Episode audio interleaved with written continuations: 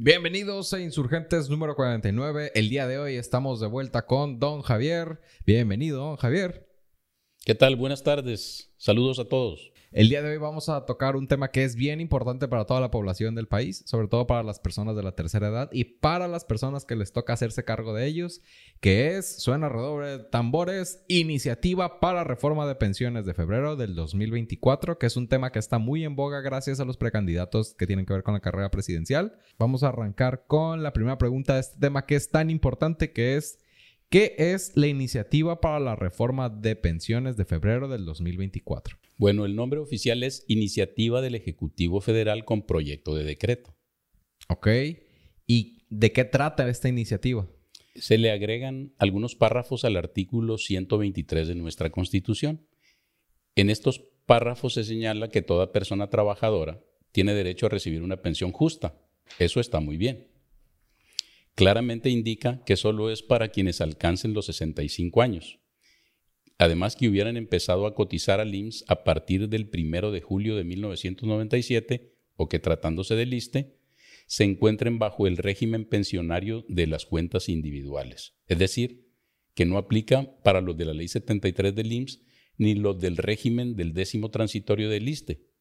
En resumen, solo es para los de las nuevas leyes del IMSS y del ISTE y de estos solo para los casos de pensión por vejez a partir de edad de 65. Órale. ¿Y cómo se traduce eso de pensión justa para los de 65 años? O sea, ¿cuál es la mejor? Que tendrán derecho a que su pensión de retiro por vejez sea igual a su último salario hasta por el equivalente al salario promedio registrado en el IMSS. Ok, ¿y a qué se refiere el término de salario promedio registrado en el IMSS? es el promedio que cotizó toda la población trabajadora inscrita al IMSS. Aquí el dato oficial al cierre de diciembre del 2023 es un salario promedio diario de 537.90. De este salario promedio, más el porciento de inflación estimada para el año 2024, resulta el monto de 16.777.68 como pensión mínima de retiro por vejez. El monto se actualizará cada año según la inflación estimada. ¿Y a partir de cuándo se aplicará estos cambios? Aplicarán una vez aprobada esta iniciativa y publicada en el diario oficial.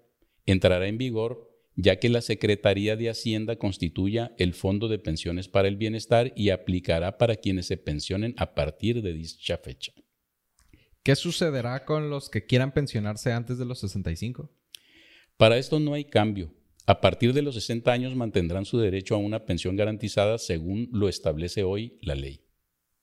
Ok, y para lograr esta mejora, ¿aumentarán las cuotas que pagan los patrones y los trabajadores? No.